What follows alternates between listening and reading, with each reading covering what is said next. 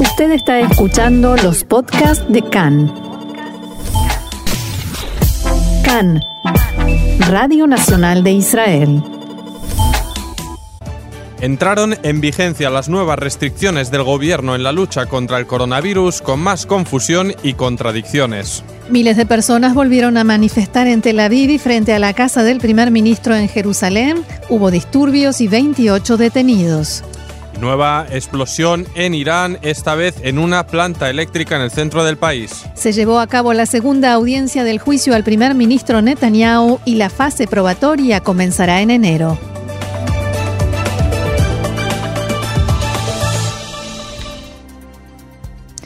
Vamos entonces al desarrollo de la información que comienza con la noche de protestas, nuevamente noche de protestas y de choques entre manifestantes y agentes de policía en Jerusalén y en Tel Aviv. Anoche en Jerusalén manifestaron unas 2.500 personas frente a la residencia, la residencia oficial del primer ministro Netanyahu y bloquearon la Plaza París. Se escucharon distintas consignas como la crítica al manejo de la crisis del coronavirus por parte del gobierno, la situación económica, pero la más escuchada fue Bibi Habaita, Bibi a casa.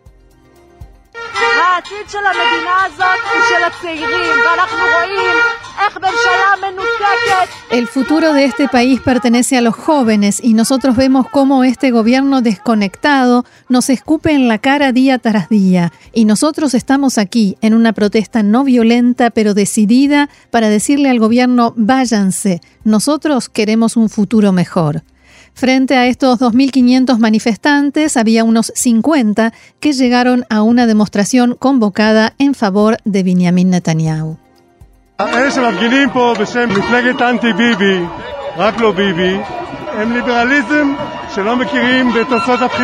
La gente que está aquí manifiesta en nombre del partido anti-Bibi, solo no Bibi. Representan un liberalismo que no reconoce los resultados de las elecciones. Cuando le preguntan a este señor si el coronavirus tiene influencia en lo que está sucediendo, él responde, no, vinieron a manifestar por el no vinieron a manifestar por el coronavirus, solo vinieron en nombre del partido Rak Lo Vivi, solo no Vivi, y no aceptan los resultados de las elecciones.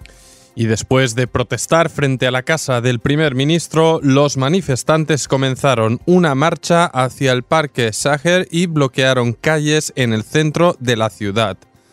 Más tarde regresaron a la zona de la residencia oficial y en Plaza París comenzaron los enfrentamientos con la policía que intentó retirarlos del lugar.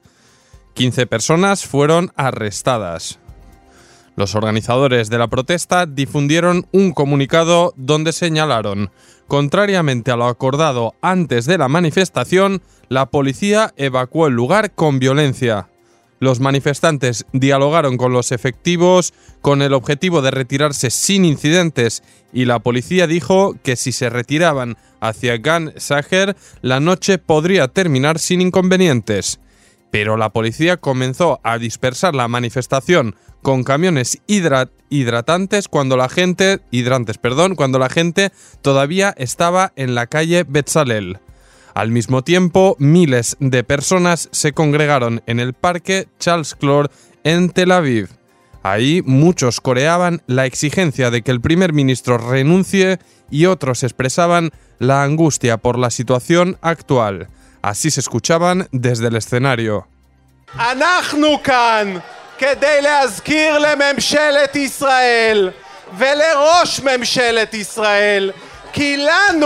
Estamos aquí para recordarle al gobierno de Israel y al primer ministro de Israel que a nosotros sí nos importa quién maneja el país. Nosotros no somos un grupo de idiotas y la única pregunta es si ustedes allí en el gobierno son un conjunto de delincuentes. Y quien hablaba era el profesor Yaron Zalija, un conocido economista, ex eh, contador general del Estado, académico, universitario y demás. Después se dispersaron hacia varios puntos de la ciudad en dirección a la explanada del Teatro Teatro y algunos manifestantes bloquearon calles. Allí la policía estaba lista y esperando a los manifestantes con refuerzos y en ese punto comenzaron los disturbios. El titular de la comisaría de Tel Aviv, zona norte, resultó afectado por gases lacrimógenos, según los manifestantes, y según la policía, gas pimienta que le arrojaron algunos manifestantes. También dijeron que uno de ellos arrojó una antorcha hacia un agente de policía. Trece manifestantes fueron arrestados en Tel Aviv bajo cargos de incitación a la violencia y ataque contra efectivos policiales. La policía indicó que durante la manifestación ilegal fueron arrojados todo tipo de objetos contra los agentes y que la policía de Israel actuará para que se aplique la ley y se haga justicia. Y a estas manifestaciones se sumó últimamente gente joven y algunos de ellos hablaron con Khan.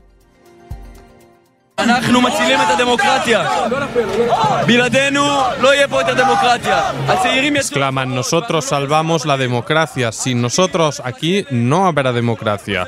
Los jóvenes hemos salido a las calles y no volveremos a casa. Hasta que Bibi vaya a la cárcel, no dejaremos de manifestar.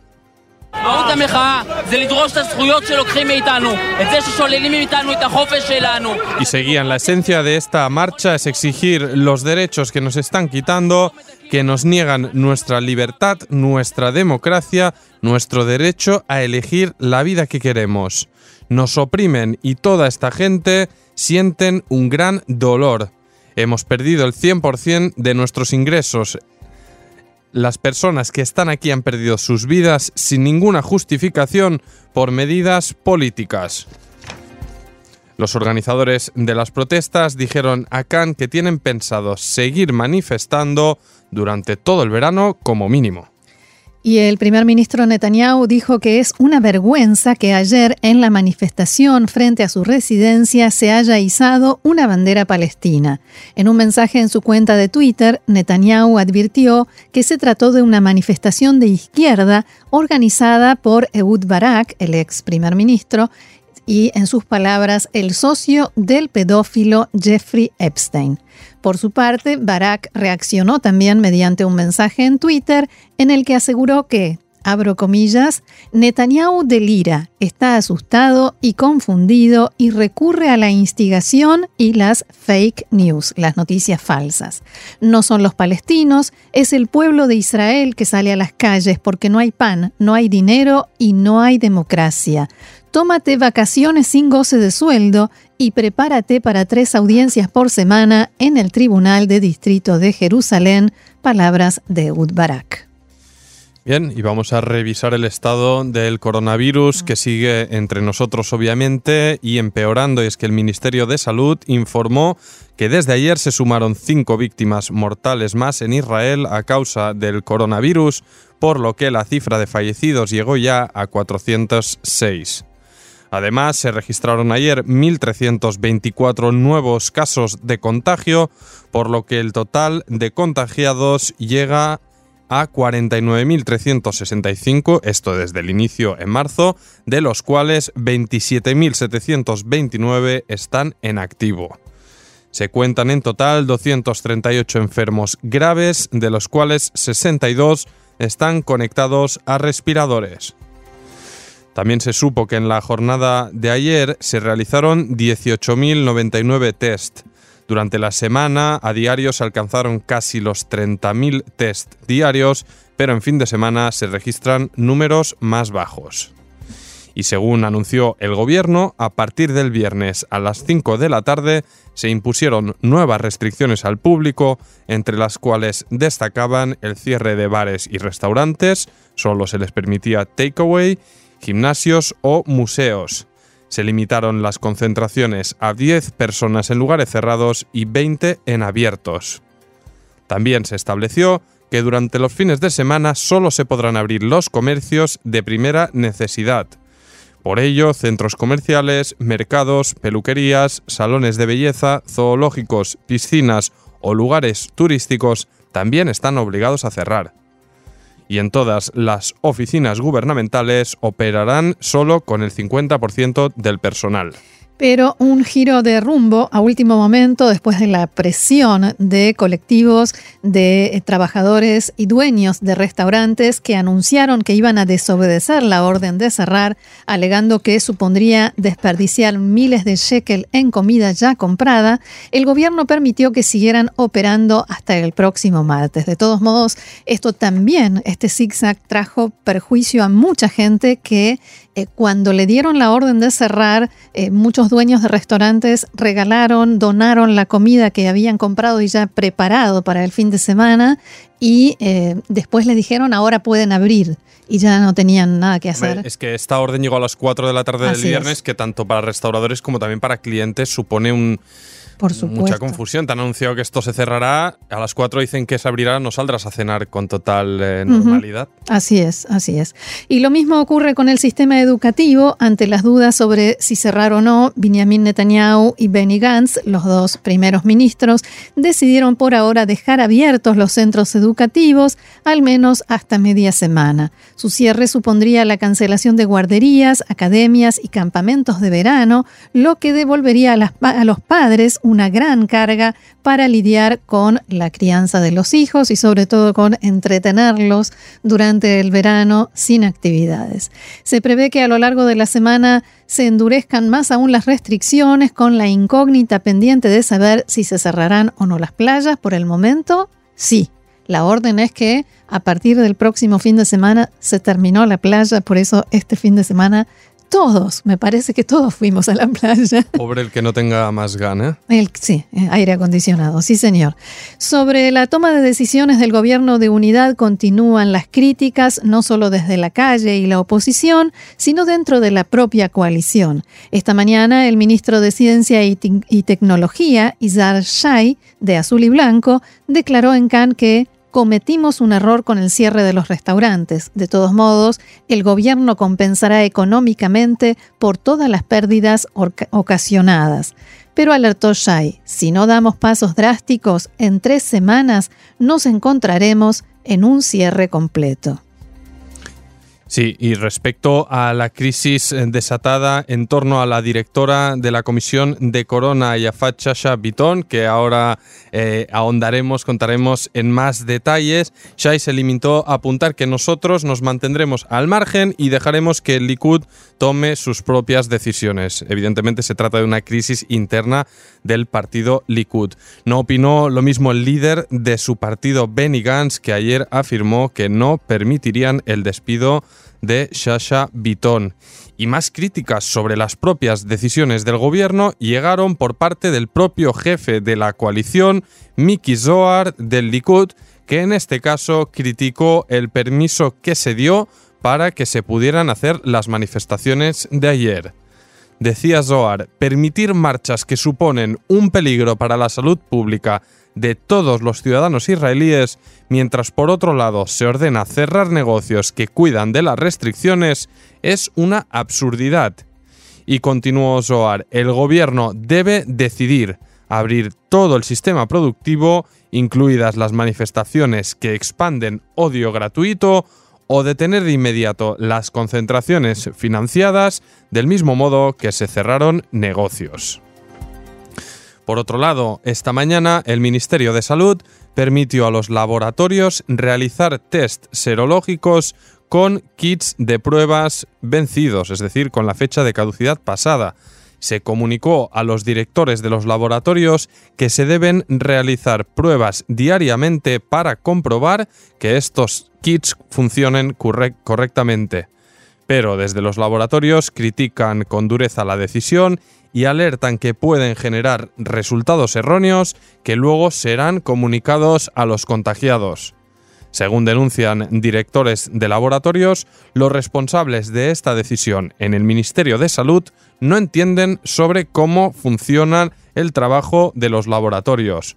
Desde el Ministerio de Salud se defienden y dicen que la caducidad de los kits se alargó en coordinación con sus fabricantes. Yo no entiendo muy bien del asunto, pero la lógica, digamos, el sentido común me indica que algo aquí no está bien. Algo falla. En este contexto, el primer ministro Netanyahu y el director de la Comisión Legisladora de la Knesset, Yaakov Asher, de Yaduta Torah, estudian la opción de aprobar esta semana la denominada Ley Grande de Corona, la Ley Marco, para agrupar todas las regulaciones al respecto de nuevas restricciones especialmente ante previsibles cierres. La propuesta permitiría al gobierno imponer el cierre parcial o total y de aprobarse esta semana, no habrá opción de legislar por separado la, la, posibilidad de imponer cierres en fin de semana, por ejemplo. Otra información que se reveló esta mañana es el eh, nombramiento del profesor Gaby Barbash en el cargo de responsable del manejo de la crisis del corona. En el pasado, Barbash fue director del Hospital Igilov en Tel Aviv y director del Ministerio de Salud. Recibió la propuesta directamente desde la oficina del primer ministro y se están puliendo los últimos detalles en su contrato. Si es que un funcionario de alto rango del Likud dijo este fin de semana que Netanyahu piensa despedir a la legisladora Ifat Shasha Biton del cargo de presidenta de la Comisión de Coronavirus. Es la polémica que nos referíamos en la información anterior. ¿De qué va? Así es, la vamos a explicar. La fuente decía, no se puede seguir trabajando así y esto tiene que ver con la oposición reciente de Yasha Bitton a las medidas tomadas por el gobierno con el cierre de gimnasios y piscinas y después que dijo que no iba a aprobar en la comisión las últimas medidas que fueron establecidas por el gobierno el viernes, pero también durante la semana con el tema de las piscinas y los gimnasios que la comisión revirtió una medida que el gobierno había tomado y eh, desde el Likud le dijeron directamente, estás acabada, fueron las palabras del legislador Miki Zohar. La reacción de Yasha Bitton fue la siguiente, soy miembro de la coalición y respeto las decisiones del gobierno. Una parte central del trabajo parlamentario es fiscalizar la labor del gobierno y si hay errores, hay que corregir. Mi función es buscar la mejor manera y la más adecuada para luchar contra el virus, cuidar la salud mental y física de los ciudadanos y salvar el sustento de miles de trabajadores y trabajadoras. Estoy aquí con un solo objetivo, servir al pueblo de Israel. Si para ello debo pagar un precio personal, lo acepto. Pero por supuesto todo tiene su lado político, quien salió a respaldarla y a eh, digamos, a expresarle su apoyo fue el parlamentario Guidon Saar, el rival del primer ministro Netanyahu dentro del partido Likud, que dijo que las amenazas contra la legisladora Yasha Bitton son innecesarias, ella no está sola al hacer cuestionamientos, hay una discusión de principios y es importante saber si los datos de contagio justifican el tremendo perjuicio a la economía y el sustento. Esta discusión no se resolverá con amenazas, hay que exhibir datos en la medida en que existan y convencer a la Knesset y a la opinión pública. A esta hora está reunida la Comisión de Corona debatiendo las medidas anunciadas por el gobierno durante el fin de semana, pero la votación dentro de la comisión no se va a realizar hoy ni mañana, sino más hacia fin de la semana. En la apertura de la sesión, Yasha Bitton decía, no estoy segura de que todas las restricciones que se acaban de imponer sean medidas correctas. Tomaremos todas las restricciones una por una y las analizaremos en base a los datos con que contemos. Y entonces decidiremos. O sea, la guerra no se terminó. Sigue. Y sigue también pues eh, otras polémicas pues con cargos de los ministerios, en este caso la directora del Ministerio de Hacienda, Keren Turner Eyal, reaccionó este fin de semana contra las críticas expresadas por el primer ministro Netanyahu hacia el encargado de presupuestos del ministerio, Shaul Meridor. Turner Eyal escribió que resulta difícil permanecer indiferente a los dichos del primer ministro y que se está produciendo una ola de comentarios violentos en las redes sociales respecto a este tema. Y añadió, me es importante recordar o aclarar que parte de la función de los profesionales que trabajan para el gobierno es ayudar a diseñar la política pública. La dirección del Ministerio de Hacienda y en particular Shaul Meridor trabajan día y noche para traer una mirada profesional que vela por el bien público hoy y también en el futuro junto a la puesta en práctica en forma completa de todas las decisiones de los funcionarios del gobierno. El viernes, el primer ministro Netanyahu difundió un post con críticas a Meridor en el que decía, es inconcebible que empleados hagan declaraciones contra las decisiones tomadas por el gobierno y actúen para impedirlas. No lo toleraremos. Y Yair Netanyahu, el hijo del primer ministro, escribió en Twitter, los empleados del Ministerio de Hacienda son terroristas, esto entre comillas, y no transfieren a los independientes y a los ciudadanos el dinero y lo hacen para enardecer al pueblo. En realidad quiso hacer un juego de palabras, eh, no, o sea, lo traduzco. Poco afortunado. Poco afortunado, sí, porque mejablim quiere decir también personas que eh, obstaculizan, que, que, boicotean, del verbo lejabel, pero también quiere decir terroristas. En fin. Eh, el jueves pasado, Meridor había dicho en un congreso en el Instituto Beit Humi de Herzliya que hay que anunciar planes que tomen en cuenta todos los parámetros y consideraciones y no ir diseñando un programa tras otro, tratar de hacerlo de una forma un poco más ordenada. Nos están mirando tanto aquí como fuera del país. Y después de esto, el legislador Shlomo Kari del Likud escribió en Facebook. Ya hemos conocido este fenómeno por el cual los empleados intentan controlar el país contra los funcionarios electos. El jefe del Departamento de Presupuestos del Ministerio de Finanzas, Shaul Meridor, lo convirtió en arte. Boicotea las decisiones del primer ministro Netanyahu de transferir más dinero y ayuda a los ciudadanos israelíes. En esta difícil crisis y en general, no podemos aceptar esto de ninguna manera. Y el primer ministro Netanyahu compartió este post en su página de Facebook. A este respecto, el ministro Katz dijo, si se presentan pruebas de que algo así está sucediendo, se tomarán medidas significativas.